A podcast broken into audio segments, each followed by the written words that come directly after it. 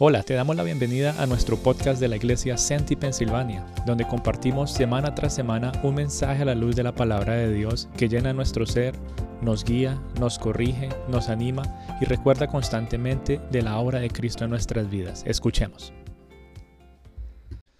Amado Dios, yo te quiero dar gracias en el día de hoy por cada personita aquí reunida, por todos aquellos que nos acompañan y se reúnen incluso a través de los medios en línea, Señor, que seas tú eh, rompiendo barreras y hablando a cada uno de ellos, Señor, y a nosotros también aquí reunidos a través de tu palabra. Yo te pido de una manera especial, Espíritu Santo de Dios, que hables a nuestras vidas, Señor, que impactes nuestro ser y sigas renovando nuestro entendimiento a través de tu palabra, Dios Todopoderoso. Gracias te damos en el día de hoy y te pedimos, Señor, que tu Santo Espíritu haga de tu palabra algo entendible, algo sencillo, Señor.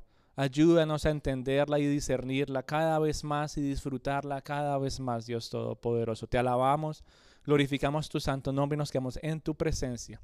En el nombre de Cristo Jesús. Amén. Bueno, en el día de hoy pues tengo eh, el privilegio de acompañarlos una vez más. Estamos aquí reunidos eh, no solamente para glorificar el nombre de Dios, sino también para buscar ser formados a la luz de su palabra. Y yo sé que eh, estamos en, una serie del libro de Mateo, ¿verdad?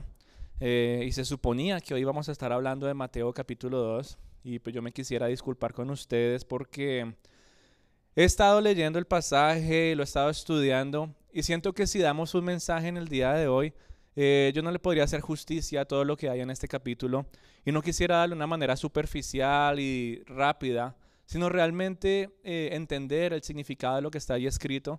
Así que quisiera más bien dejarlo para la otra semanita, tener una semanita más para prepararlo.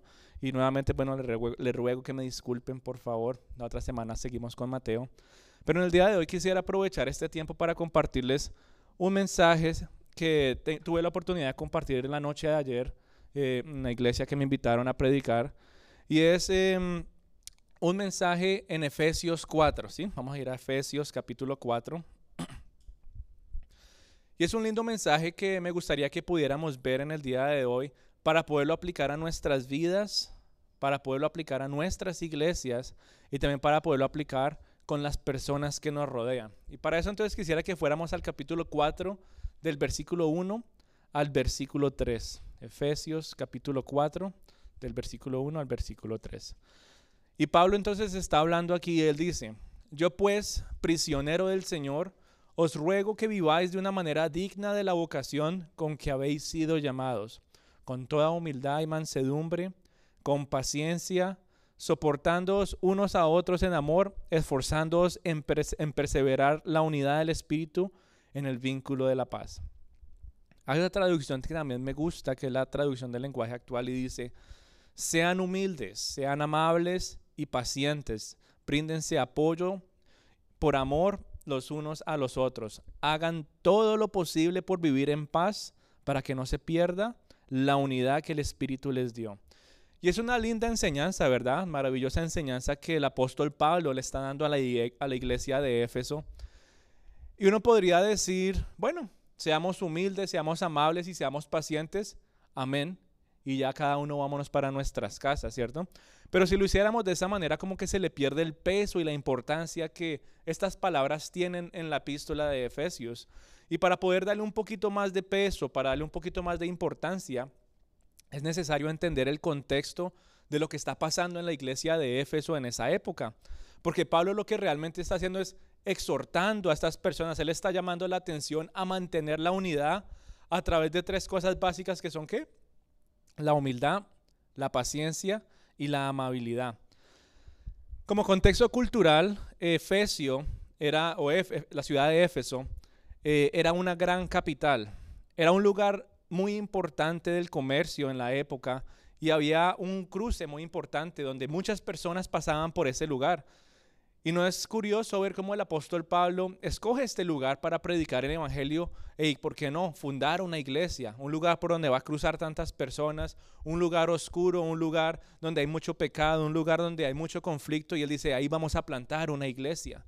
Y el apóstol Pablo entonces lo hace. Y es importante ver que era un lugar donde se cruzaban muchas ideas, donde se cruzaban muchas prácticas y donde se cruzaban también muchas diferentes religiones de la época. Éfeso entonces era una ciudad que llegó a ser muy, pero muy influenciada por el culto antiguo. Era una ciudad que era influenciada por los falsos dioses de la época, y los, los dioses griegos y los dioses romanos. Y más específicamente, ellos tenían una diosa que se llamaba Artemis o Diana, dice el, libro de Hechos. Y su templo estaba en Éfeso.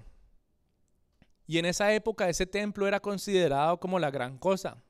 Qué tenaz pensar que un templo para un dios pagano llegara a ser una maravilla del mundo antiguo. Era una ciudad entonces que practicaba el ocultismo, era una ciudad que vivía eh, de manera afanosa, ¿verdad? Constantemente buscando su propio bienestar. Imagínense todos los negocios que se estaban dando en ese lugar y todos estaban de manera afanosa buscando su propio beneficio en medio de ese constante corre-corre, en medio del cruce de culturas, en medio de todos los negocios, en medio de todas las ideas, en medio de todas las opiniones, todo eso empezaba a generar tensiones y empezaba a generar roces entre las personas. Y era en esa cultura donde se encontraba un grupo de cristianos a quien Pablo les está enviando esta carta recordándole dos cosas importantes. Número uno, él les recuerda el Evangelio.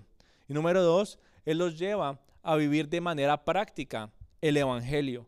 Y Pablo entonces en los primeros tres capítulos, él les explica el Evangelio, la persona de Cristo, la obra de Cristo, todo lo que Jesús ha hecho en el madero, perdonando pecados y trayendo libertad, y el resultado para nosotros, la bendición para nosotros. Pero en la segunda parte del libro, ¿qué hace? Él dice, porque Jesús hizo esto, ahora ustedes están llamados a qué? A vivir de una manera diferente. Y Pablo entonces, ya llegando al capítulo 4, donde estamos en el día de hoy, empieza a dar esa aplicación práctica. ¿Cómo debo y cómo puedo vivir para Dios aún en medio de una sociedad tan oscura y tan corrupta? Porque el desorden y la división estaban empezando a afectar a la iglesia de Éfeso. Y no es secreto que la división y el desorden también afectan nuestras vidas, afectan nuestras familias, pueden llegar a afectar incluso nuestro mismo ministerio y trae duras consecuencias para nuestro corazón. Pablo mismo lo sabía, que una iglesia dividida no podría prosperar. Pablo sabía que una iglesia dividida no iba a ser eficaz compartiendo las buenas nuevas de salvación. Pablo sabía que una iglesia dividida no iba a poder ser molde, modelo y ejemplo ante una sociedad que lo influenciaba constantemente a vivir en el orgullo y en la dureza. Y él entonces tiene que enviar esta carta. Y hasta el día de hoy resuenan esas palabras en el día de hoy en nuestras vidas por las constantes divisiones que pueden afectar nuestra iglesia, que pueden afectar nuestras vidas personales. Y yo no sé si en el día de hoy tú estés siendo afectado o estés viviendo cierto tipo de conflicto, roce o división donde no hay unidad.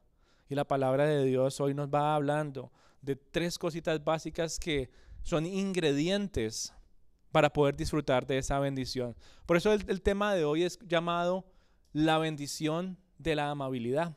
La bendición de la amabilidad. Y con esa corta introducción de lo que está pasando en la iglesia de Éfeso, ahora sí volvemos a ver las palabras que Pablo le da a estos cristianos y qué es lo primero que Pablo les motiva a practicar. Pablo no les dice a los cristianos de, esta época, de esa época, lo primero que ustedes tienen que hacer es arrodillarse y ponerse a orar y, hacer todos estos rituales. Pablo no les dice eso. Pablo no les dice, ustedes lo primero que tienen que hacer es ir y a, ir a la iglesia absolutamente todos los días. Pablo no les dice, ustedes tienen que leer la, la Biblia todos los días, aunque son cosas que se supone que tú y yo debemos hacer, ¿verdad? Pero prácticamente, ¿qué es lo que Pablo le está diciendo a estas personas que apliquen en su vida cotidiana? Sean humildes, sean amables, sean pacientes, bríndense apoyo y amor los unos por los otros para vivir en paz y no se pierda el vínculo de la unidad. Qué curioso que de manera práctica Pablo usa esas palabras que hasta el día de hoy son difíciles de vivir e incluso difíciles de ver en otras personas. Y de todas estas palabras me gustaría centrarme eh, en la de ser amables. Otras traducciones dicen mansos, mansos o amables. ¿verdad? Y ese es el primer indicativo que Pablo le está dando a estas personas. Vivan de esta manera. Hagan esto y no aquello para mantener el lazo de la unidad. Y esas palabras de Pablo entonces nos llevan a nosotros a meditar en una realidad. Y si yo les pudiera hacer una pregunta en el día de hoy, yo creo que la respuesta sería la misma para todos. ¿Ustedes se imaginan la cantidad de conflictos que tú y yo nos evitaríamos? La cantidad de problemas relacionales, la tensión, el estrés y muchas otras cosas que la división causa, no solamente aquí en la iglesia, sino allá afuera, en nuestras vidas y en nuestras familias. ¿Cuántos conflictos, problemas y división nos evitaríamos si pudiéramos cumplir realmente esos tres pasos que nos dice la palabra de Dios? Si realmente fuéramos humildes, si realmente fuéramos amables y si realmente pudiéramos vivir con paciencia.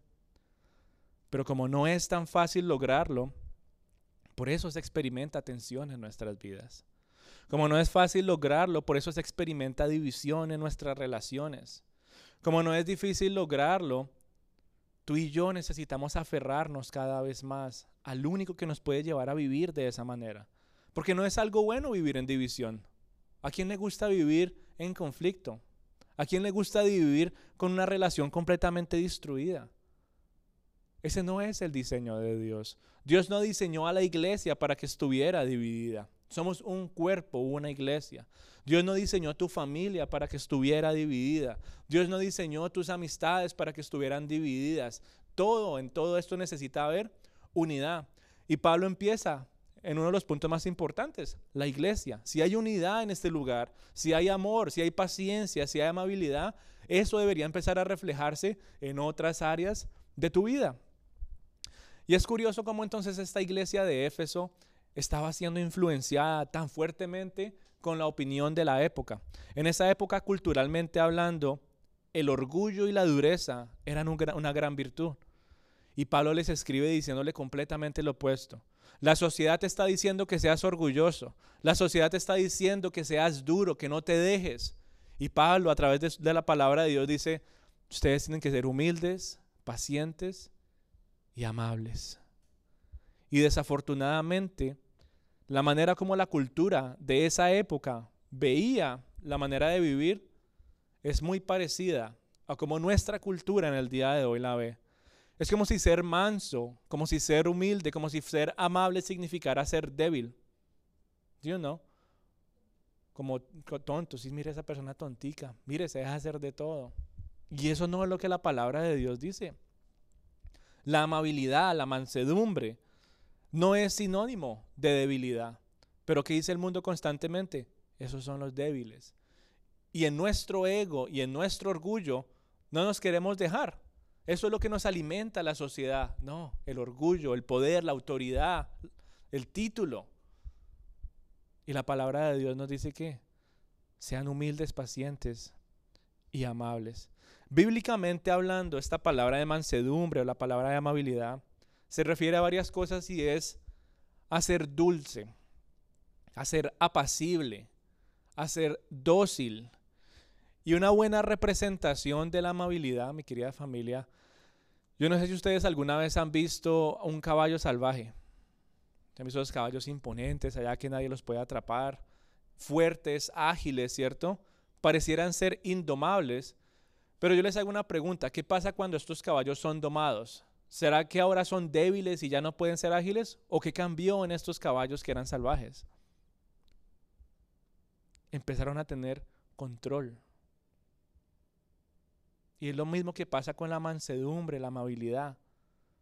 No es sinónimo de debilidad. Hay fortalezas todavía en ti, hay características todavía en ti, pero que ahora pasan a ser controladas a través de Cristo Jesús por el Espíritu Santo. Estos caballos, aunque salvajes y fueron domados, todavía son fuertes y todavía son ágiles, no pierden su fuerza. Y lo único que cambió en ellos fue que ahora tienen control. Así que ser amable no es sinónimo de debilidad. Más bien, ser amable es una fortaleza. Es una fortaleza de carácter que está fundada en nuestra confianza y en nuestra dependencia de Dios. Porque si no seguiríamos siendo como aquellos caballos salvajes. ¿Qué pasa con una persona que actúa como un caballo salvaje? Nadie se le quiere acercar. No, qué peligro. Corro un riesgo si me acerco a ese caballo salvaje o a ese hombre salvaje que responde ásperamente, que responde con groserías, que responde con eh, dureza, que no tiene paciencia, que no hay amor, que no hay dulzura. Yo mejor no me acerco por allá. Y eso empieza a generar cada vez más división. Y terminan las personas solas y aisladas, rompiendo el diseño que Dios tenía de unidad. Tú y yo éramos como esos caballos salvajes, no solamente con las personas que nos rodeaban, sino también con nuestro Señor.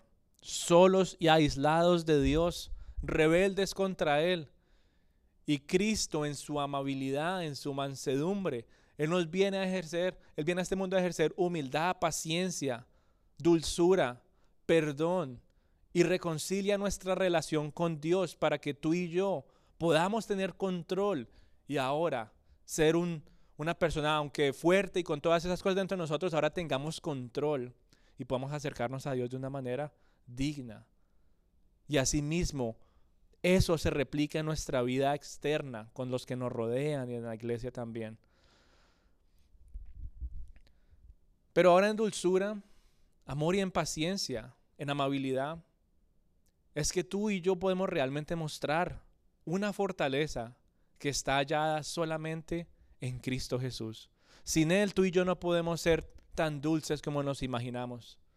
Tal vez es como esos dulces que uno se come y está rico por un ratito y después, ¿qué es esto? ¿Sí? Muchas veces nos pasa así cuando nos alejamos del Señor. Cuando no estamos cerca de Dios, nuestro amor, entre comillas, pareciera ser amor, pero no es el amor que Dios quiere que tú y yo ofrezcamos. Sin Cristo, tú y yo no podemos ser tan pacientes y tan, amables como deberíamos ser. Y por eso esa fortaleza solamente está hallada en la presencia de Dios. Y tú y yo no podemos seguir dejándonos engañar del mundo y la cultura que nos rodea. Tú y yo estamos en una sociedad que constantemente valora más el orgullo, valora más el poder, valora más el control. Tú y yo estamos en una sociedad tan dura y tan fría que cada día tiene el atrevimiento de ponerse una máscara para aparentar una amabilidad falsa tal vez para justificar sus acciones, tal vez para no parecer débiles. Y se ve en el día a día. Yo no sé si ustedes han tenido la oportunidad de, ir a aquellos lugares de negocio, que la persona se pone una máscara de amabilidad para tratar bien al cliente, ¿cierto? Para sacar beneficio y hacer algo en su trabajo, pero apenas se va el cliente, ¿qué pasa?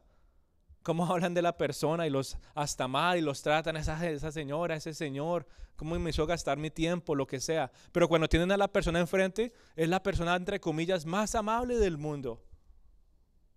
Es una máscara falsa que se pone en la sociedad y también nos lleva a nosotros a, a vivir de esa manera y no podemos hacerlo. Nuestra amabilidad debe ser genuina.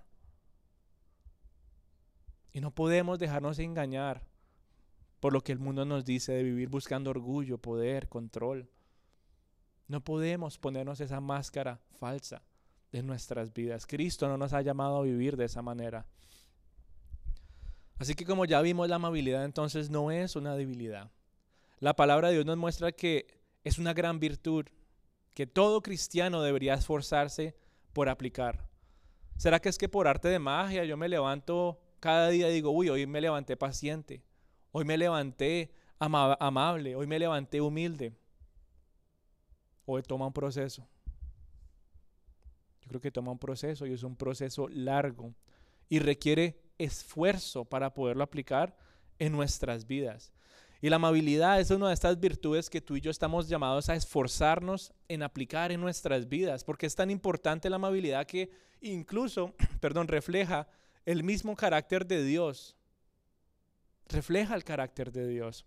Así que debe ser fundamental en tu vida como cristiano poder reflejar la amabilidad de Cristo en tus acciones, en tus pensamientos y en tus palabras. La pregunta para nosotros de manera práctica entonces, ¿qué significa ser manso? ¿Qué significa ser amable? ¿Será que ser amable solamente es quedarnos así, manicruzados, escuchando a una persona con una sonrisa en nuestra cara y no hacer nada más? Ay, mire qué persona tan amable, cómo me escucha. nos quedamos muy cortos en realmente entender qué es esta virtud en nuestras vidas. Y bíblicamente hablando, ser amables es tener la disposición, es tener el propósito en nuestro corazón, es planearlo, propósito en el corazón de actuar combinando ciertas cosas. Número uno, combinando fuerza de voluntad, combinando dulzura, combinando compasión, entendimiento, paciencia. Es poder responder a los demás con sensibilidad y con cuidado, aún en medio de las situaciones críticas y aún en medio de los desafíos. Y entre más uno empieza a entender el peso y la amplitud de la palabra amabilidad o mansedumbre, uno dice, Señor, sí, a veces soy dulce, sí, a veces soy compasivo, a veces busco entender a las personas, a veces tengo paciencia, pero cuando estoy en medio de la situación difícil, cuando estoy en medio del desafío, se me empieza a acabar mi paciencia. Ya no soy tan dulce como lo era antes y empiezo a contestar de manera brusca. Y la palabra amabilidad, o la manera como tú y yo estamos llamados a vivir, es que todas estas estos puntos, estas características siempre estén combinadas, no se pueden separar en ningún momento. Y pensar en eso nos hace meditar en cuándo fue la última vez que conocimos a alguien que realmente era amable. Alguien que realmente cumple con todos esos puntos que acabamos de hablar, que conforman la amabilidad. Porque si no, qué fácil decir, bueno, aquella persona es buena gente, ¿sí o no? Pero empezamos a analizar, ¿y será que todos estos puntos se cumplen en tal persona? ¿Será que se cumplen en mi vida? Y uno dice, Señor, tanto falta todavía para llegar a ser como tú quieres que yo sea. Y empezamos a meditar en esa realidad y pareciera que cuando empezamos a, a mirar todos estos puntos, cada vez es más difícil encontrar a personas genuinamente amables. Cada vez es más fácil incluso enumerarlas con una sola mano. Y en una mano solo tenemos cinco dedos. Y qué difícil es empezar a enumerar personas que son realmente, genuinamente amables. Y uno dice, ah, bueno, sí, fulanito tal vez es dulce, tal vez es compasivo, pero cuando estamos en medio de los afanes como que, como que no es paciente, como que quiere ayudar, pero quiere ayudar como le parece. Entonces ya, bueno, es buena gente, pero entonces no es realmente amable. O tal persona le gusta ayudar, genuinamente desea lo mejor para las personas, pero en medio de los desafíos no es sensible a la necesidad de los demás, a los demás. Como que no le importa el dolor, solamente quiere hacer, quiere actuar, quiere hacer, quiere ayudar, pero no se compadece por el dolor de la persona. Y aunque lo que está haciendo es bueno, no está reflejando esa amabilidad que Cristo quiere que tú y yo reflejemos. Y así podríamos seguir haciendo una larga lista, ¿verdad? De todas estas cosas. Y eso no es que nos haga peores personas. No nos hace personas, pues, mejor dicho, lo, lo peor del mundo. Porque sé que nos pasa a todos. Lo que significa es que tú y yo necesitamos seguir desarrollando un estilo de vida que refleje cada una de esas cualidades que manifiestan la mansedumbre, que manifiestan la verdadera amabilidad. Y la manera más sencilla de ver esa mansedumbre, la manera más sencilla de ver esa amabilidad, que es digna de imitar, que es digna, que glorifica a Dios, es poner nuestros ojos en la persona de Jesús. No hay nadie más. No hay nadie más. La vida y las enseñanzas de Jesús nos muestran un ejemplo perfecto de la amabilidad, constantemente mostrando entendimiento, mostrando paciencia, mostrando dulzura, Jesús siempre mostrando fuerza de voluntad, siempre está mostrando sensibilidad, compasión con los necesitados, con los enfermos y con los pecadores. Y Jesús uno a uno los fue alcanzando con su amor y su llamado era único. Mateo 11:29, pónganse mi yugo, como cantamos hace un rato, mi yugo es fácil de cargar. Mateo, perdón, Mateo 11:29 dice, pónganse mi yugo. Déjenme enseñarles porque yo soy humilde y tierno de corazón y encontrarán descanso para el alma. Qué gran bendición hay entonces en poder vivir de esa manera, buscando constantemente descanso para nuestro afligido corazón. Así que en pocas palabras, mi querida familia, ser amables significa llegar a ser como Cristo. Así de sencillo. Y el Señor en Filipenses 1.6 nos dice que Él ha empezado una buena obra en nosotros y la perfeccionará. En otras palabras, esa buena obra que Él empezó la podemos llamar nuestra salvación. Ya nos dio un punto de inicio, ya empezamos, ¿sí? Somos salvos y ya eso no se pierde. Pero hay algo nuevo en nuestras vidas, ¿verdad? Hay un nuevo inicio que necesita mostrar cómo vivir aquí en la tierra. Porque qué bueno sería, ¿no? Entonces decir, no, yo ya soy salvo y sigo haciendo lo que yo quiera. ¿Será que realmente hay bendición en eso? Yo soy salvo, pero mientras estoy aquí en la tierra, yo prefiero aguantar división, yo prefiero aguantar dolor, yo prefiero aguantar llanto. Me gusta, ¿no? Me, me deleito. ¿Quién va a decir eso? Nadie. Una locura. No es una bendición vivir de esa manera. No es la manera como Dios quiere que tú vivas aquí en la tierra mientras viene Él por segunda vez o mientras llegamos nosotros al cielo. Así no es como Él quiere que vivamos. Y tristemente en el día de hoy hay muchos cristianos que viven de esa manera, que han disfrutado de esa buena obra que, que Dios ha empezado en ellos, pero no han permitido que esa obra sea perfeccionada mientras están aquí en la tierra. Hay muchos cristianos en el día de hoy que prefieren venir a la iglesia, se sientan y sí, marcan sus Biblias, pero no permiten que la palabra de Dios marque sus vidas y sus corazones. Y qué bendición tiene entonces venir aquí semana tras semana y escuchar una palabra de Dios y salir y seguir siendo la misma persona que yo era antes. Qué bendición tiene venir semana tras semana y buscar la palabra de Dios y seguir lastimando a los demás. Qué bendición tiene venir a la, a la iglesia todas las semanas y buscar la palabra de Dios y no ver absolutamente ningún cambio, ningún desarrollo en mi estilo de vida. La palabra de Dios nos dice que hoy estamos siendo perfeccionados. Dios está desarrollando algo en ti y nos muestra la gracia y la misericordia de nuestro Señor. Porque Dios no es un Dios que hace las cosas a medias. Se imagina a Dios decir, bueno, yo los salvo y, y ya, ellos que hagan lo que quieran. Y yo espero a que se mueran para que lleguen al cielo y mientras tanto que sufran allá en la tierra. ¿Qué tal Dios fuera de esa manera? Pero no lo es. Dios es un Dios de gracia y un Dios de misericordia.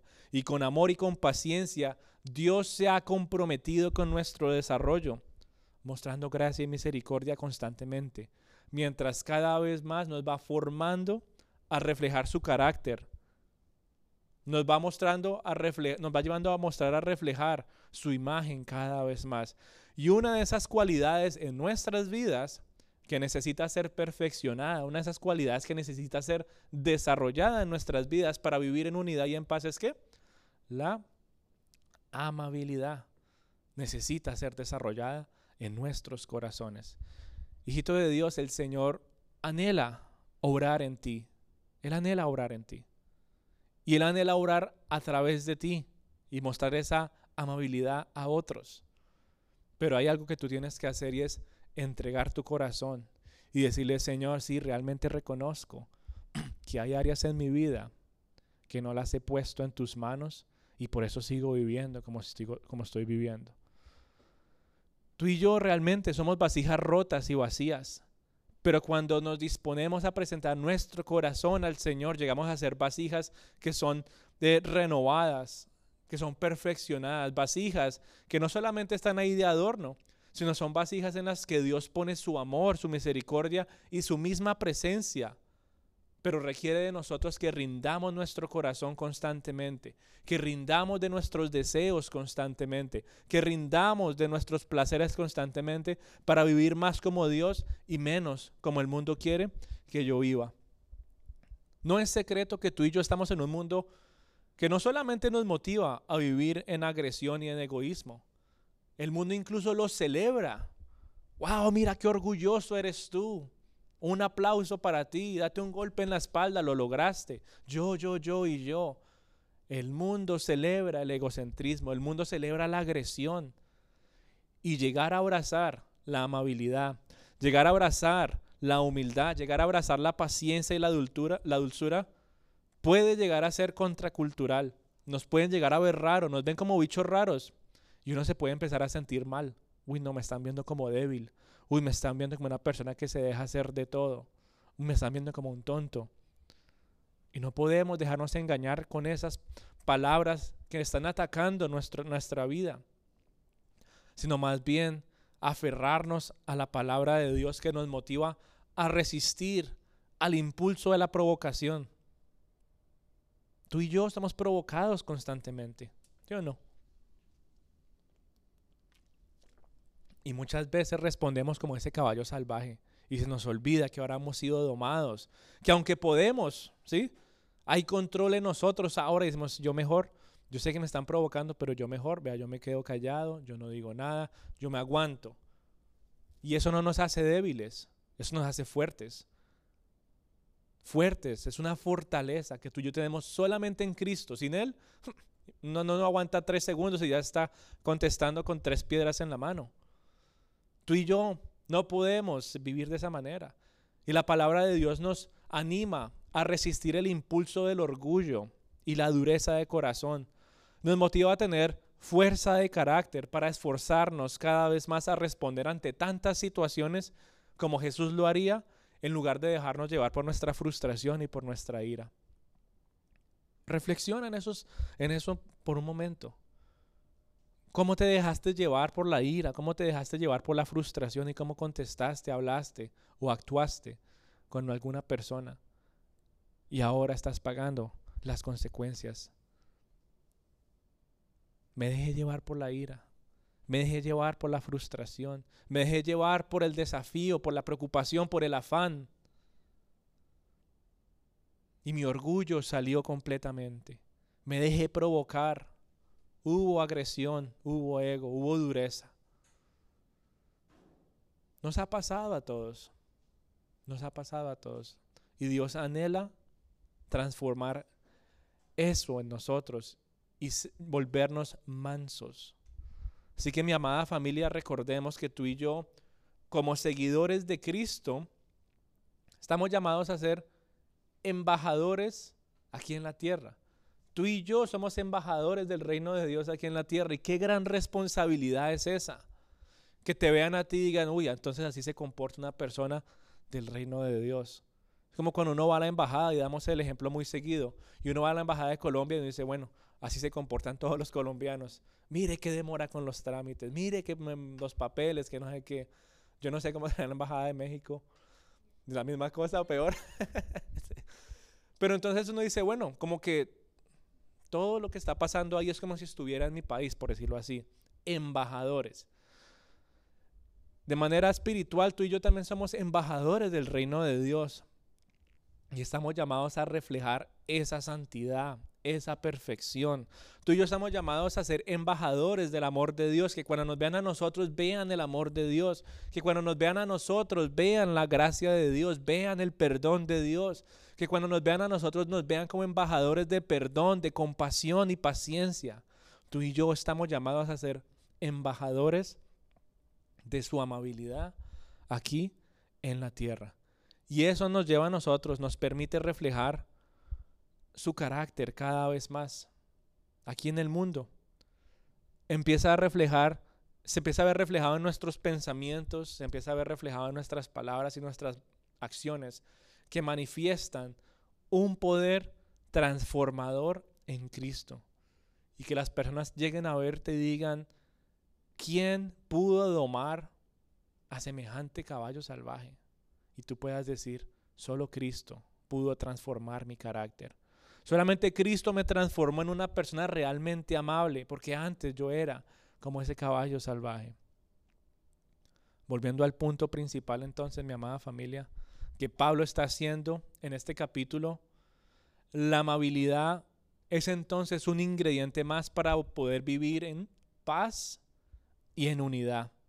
Y esa es la bendición de poder vivir con amabilidad. Esa es la bendición que podemos tú y yo experimentar, no solamente a nivel personal, sino a nivel ministerial. Recordemos que Pablo le está hablando a una iglesia, pero así como la palabra de Dios habla a la iglesia, también nos habla de manera personal a cada uno de nosotros. Y podemos ver entonces que esa gran bendición es algo que tú y yo anhelamos en nuestras vidas. Yo anhelo paz y yo anhelo unidad en todas mis relaciones. Y solamente se puede a través de esos ingredientes que Pablo les estaba dando de manera práctica en el versículo 1. Es una virtud esencial. La amabilidad nos permite a nosotros construir y fortalecer aquellos lazos de comunión que tenemos con los demás. ¿O será que es que uno tiene una relación bien cercana con alguien que siempre le habla duro a uno? ¿Será que es que yo, me empiezo a imaginar, ¿no? ¿Será que uno tiene un lazo bien cercano con alguien que, lo, que lo agrede constantemente? No, no se quiere acercar ahí. Que a veces voy porque me toca. Pero no hay un verdadero lazo de, de unidad y de paz. Y la amabilidad nos ayuda a nosotros a construir y fortalecer verdaderos lazos de comunión con las personas que nos rodean. La amabilidad también nos permite construir puentes de reconciliación cuando necesitamos expresar arrepentimiento, consuelo, cuando necesitamos ofrecer palabras de aliento y nos muestra que debe haber empatía por el dolor de las personas. ¿Qué tal ir a ofrecer eh, palabras de aliento o consuelo sin ser amable? Parecía uno como un robot, ¿no? Ay, pobrecito. Y se va. Y sí, pues bueno, fue tal vez respetuoso, pero no fue genuinamente amable, no mostró amor, ni, humildad, ni sencillez, ni compasión. ¿Sí se acuerdan lo que es la palabra compasión? Me mueve las entrañas. O sea que realmente hay dolor en ti por el sufrimiento de las personas para poder ofrecer palabras de aliento y consuelo. Necesitamos más amabilidad, mi amada familia. Necesitamos amabilidad para poder expresar arrepentimiento y poder reconciliarnos con eh, aquellas personas en las que tal vez en algún momento situaciones han generado división y roces, para poder volver a reconstruir esos puentes y disfrutar de esa bendición que es la paz y la unidad. Es a través de la amabilidad, mi amada familia, que tú y yo podemos eh, superar los conflictos, desacuerdos con gracia, con amor y con sabiduría para poder disfrutar de esa hermosa bendición.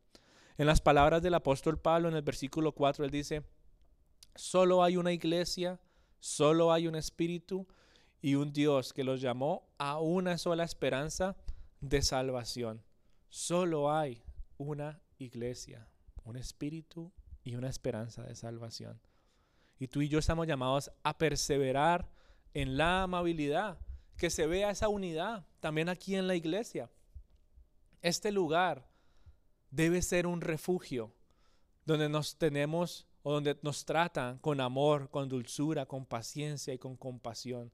Porque allá en el mundo, el mundo es frío y el mundo nos ataca constantemente. El mundo nos, nos trata mal. Y cada semana yo anhelo venir a este lugar porque ese lugar es un refugio donde hay paz y donde hay unidad. Este lugar es un refugio donde hay amor, donde hay paciencia, donde realmente se compadecen de mi necesidad. Este lugar lo amo y lo disfruto porque cuando vengo a este lugar hay dulzura, hay entendimiento. La iglesia es un refugio y por eso es importante que la unidad se mantenga en este lugar y que sea entonces una imagen más que se pueda replicar, que la iglesia sea molde, modelo y ejemplo también para nuestras vidas personales. Y así como me tratan y así como vivo y así como la iglesia es un refugio para mí, yo anhelo que mi vida sea también un refugio para todos aquellos que siguen viviendo abatidos en un mundo dividido. Tú y yo entonces tenemos ese llamado de perseverar en la amabilidad. Con eso en mente, entonces, mi amada familia, llevémoslo no solamente a nuestra mente, sino a nuestro corazón. Que podamos entregarle esto a Dios, que podamos orar y poderlo eh, llevar a vivir, a practicarlo como el apóstol Pablo estaba llevando a la iglesia de Éfeso a hacer, a vivir realmente como debemos vivir. Ahí donde tú estás, yo te invito a que te pongas de pie. Bueno, los que estamos aquí, un abracito ahí con el que están al lado, dile gracias. Gracias porque a través de tu vida he podido experimentar dulzura. dile ahí a la personita de al lado, ahí donde tú estás, dile, a través de tu vida he podido experimentar cariño. ha sido un refugio para mi vida poder venir a este lugar y disfrutar de tanto amor. Ahí donde tú estás, dale las gracias al Señor por todas las personitas que están en este lugar y le gracias, Señor, porque estas personitas me han mostrado la paciencia, Señor. A través de sus vidas tú me has mostrado amor, a través de sus vidas tú me has mostrado paz y unidad. Dale las gracias incluso por aquellos que no se encuentran en este lugar, que tal vez no pudieron llegar, por aquellos que están a viaje, de viaje, dile Señor, gracias incluso también por estas personas que constantemente, Señor, me muestran tanto amor. Gracias te doy, Dios Todopoderoso, por este tiempo que nos permites venir a orar, Dios, de venir a tu presencia, amado Padre. En tú estás, expresa todo corazón.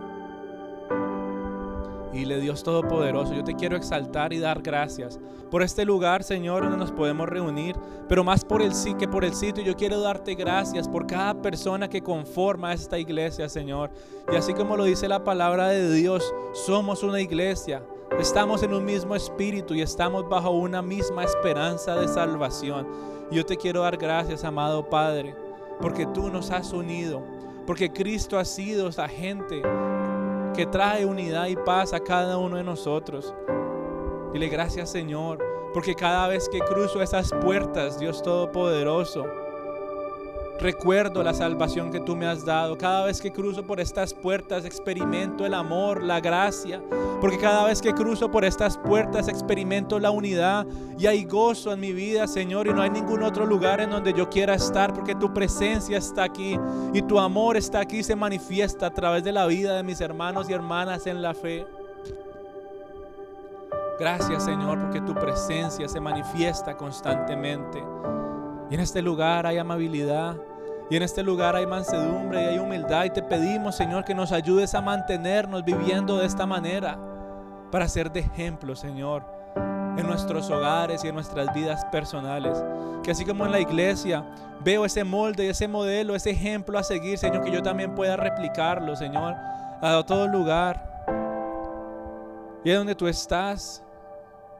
Y aunque sabes y disfrutas que aquí en la iglesia se vive esa bendición, tal vez fuera de estas paredes, tal vez fuera de estas puertas. No disfrutas de esa bendición, no disfrutas de esa unidad, no disfrutas de esa paz. Y la división ha afligido algunas de tus relaciones en tu vida. La división ha destruido puentes de amor. Y hoy te encuentras tal vez con un corazón triste. Y la bendición de Dios quiere bendecirte. La bendición de Dios quiere esparcirse más allá de este lugar y este grupo de personas. La bendición de amor, paz y unidad quiere esparcirse también en tu familia, en tus amigos, en tu lugar de trabajo.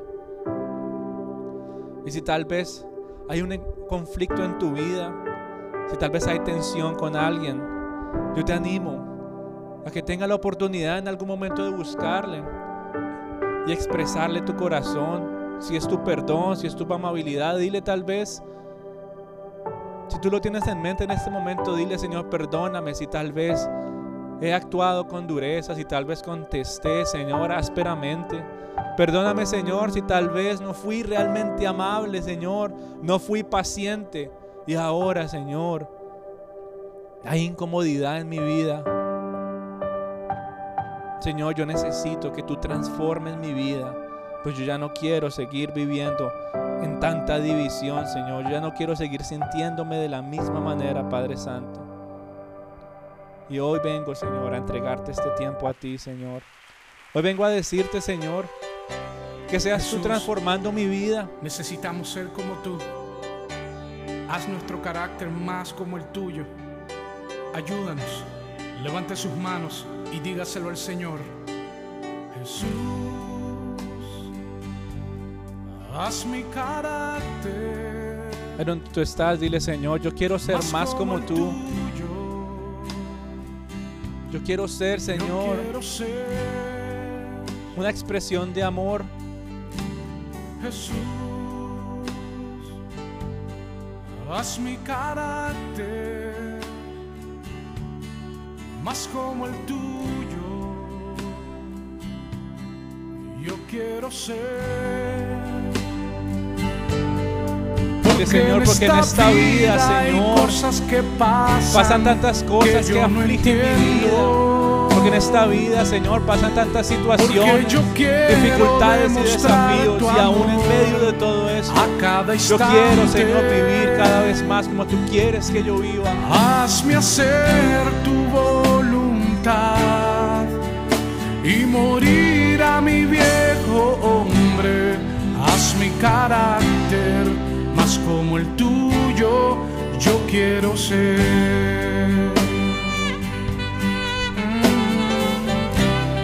A tu vida al Señor en este Jesús. momento. Dile, Señor, soy una vasija rota y vacía sin ti.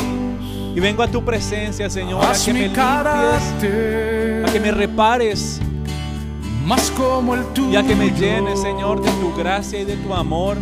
A que me llenes, Dios Todopoderoso, de tu presencia, Señor. Jesús. Transforma mi vida, Señor. Pues yo ya no quiero ser como aquel caballo, Señor, salvaje.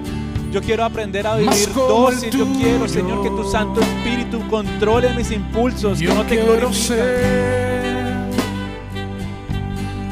Porque en esta vida hay cosas que pasan que yo no entiendo. Porque yo quiero demostrar tu amor a cada instante. Hazme hacer tu voluntad y morir a mi viejo hombre. Haz mi carácter más como el tuyo, yo quiero ser. Haz mi carácter, haz mi carácter más como el tuyo, yo quiero ser. Ahí donde tú estás, dale las gracias al Señor y dile gracias porque he mi visto, Señor, tu compromiso con mi tuyo, vida, Señor. yo quiero Gracias porque poco a poco, Señor, vas limando asperezas en mi corazón. Porque poco a poco y con paciencia, Señor, has cambiado áreas en mi vida. necesito que hagas Porque poco a poco, mi Señor, como el tuyo. sigues transformando, Señor, la Me dureza a ti. mi corazón. Gracias Hay te doy porque que sigues esta perfeccionando vida. esta obra que has empezado en mí. Necesito, Gracias te Señor, doy, Señor, por no dejar las cosas a voluntad. medias conmigo. Y me muestras tu amor y tu gracia y tu misericordia, hombre. Señor. Gracias te Que doy. en todo tiempo pueda ser ejemplo, Señor. O levante sus manos y rinda su carácter al Señor. Aquí estamos, Dios. Porque en esta vida hay cosas que pasan que yo no entiendo. Porque yo quiero demostrar tu amor a cada instante. Hazme hacer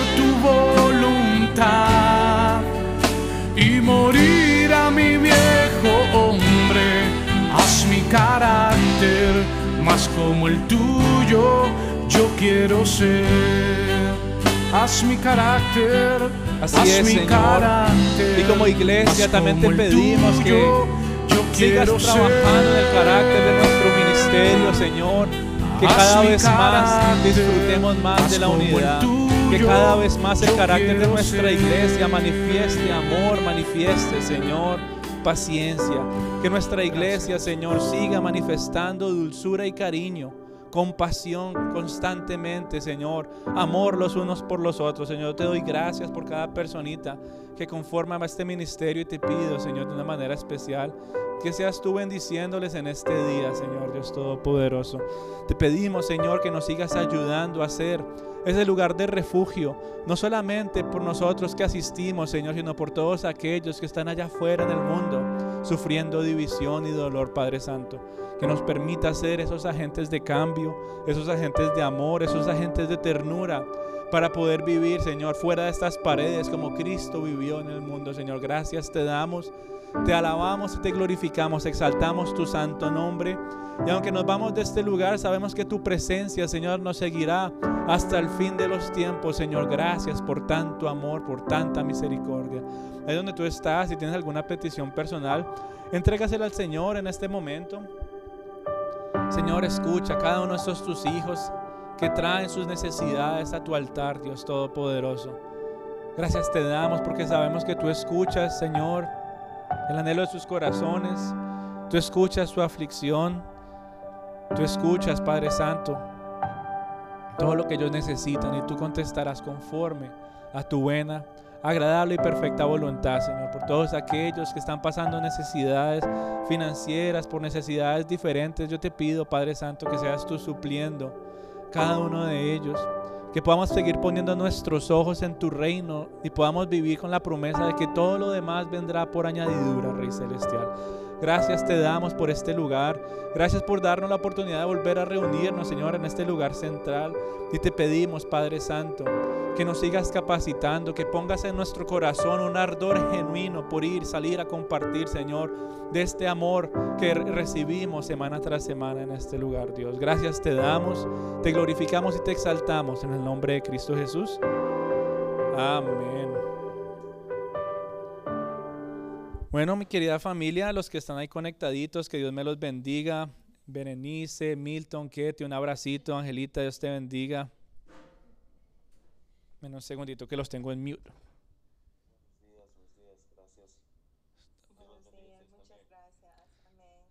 Un abracito que para todos, Dios los bendiga.